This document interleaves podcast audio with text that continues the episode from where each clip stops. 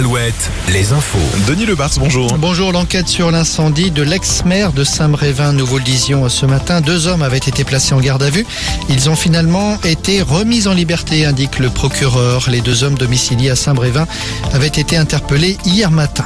Et puis en Loire-Atlantique, toujours cette autre enquête sur la mort de la jeune Tessa en 2018 à Saint-Julien-de-Concel. Un homme de 25 ans est en garde à vue depuis mardi après-midi. Une garde à vue qui doit donc s'achever cet après-midi. Le nouveau bilan après l'explosion d'un immeuble à Paris, une personne toujours recherchée dans les décombres. Il y a aussi six blessés graves, des personnes gravement brûlées pour la plupart. Dans l'Atlantique Nord, il n'y a plus guère d'espoir de retrouver le mini sous-marin disparu.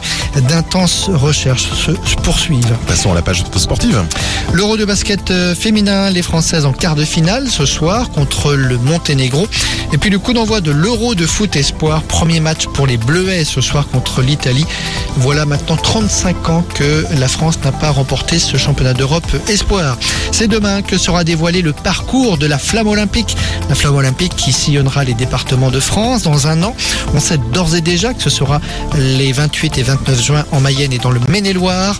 En Bretagne, le Télégramme de son côté nous annonce le 7 juin pour le Finistère. Selon le quotidien, la flamme arrivera du Morbihan. On peut donc en déduire que dans ce département, ce sera le 6 juin.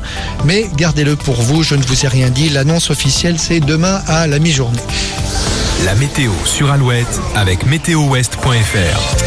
Après les trompes d'eau qui se sont abattues notamment sur la Creuse et la Charente-Maritime ces dernières heures, encore pas mal de pluie cet après-midi du centre Val-de-Loire à l'Aquitaine en passant par le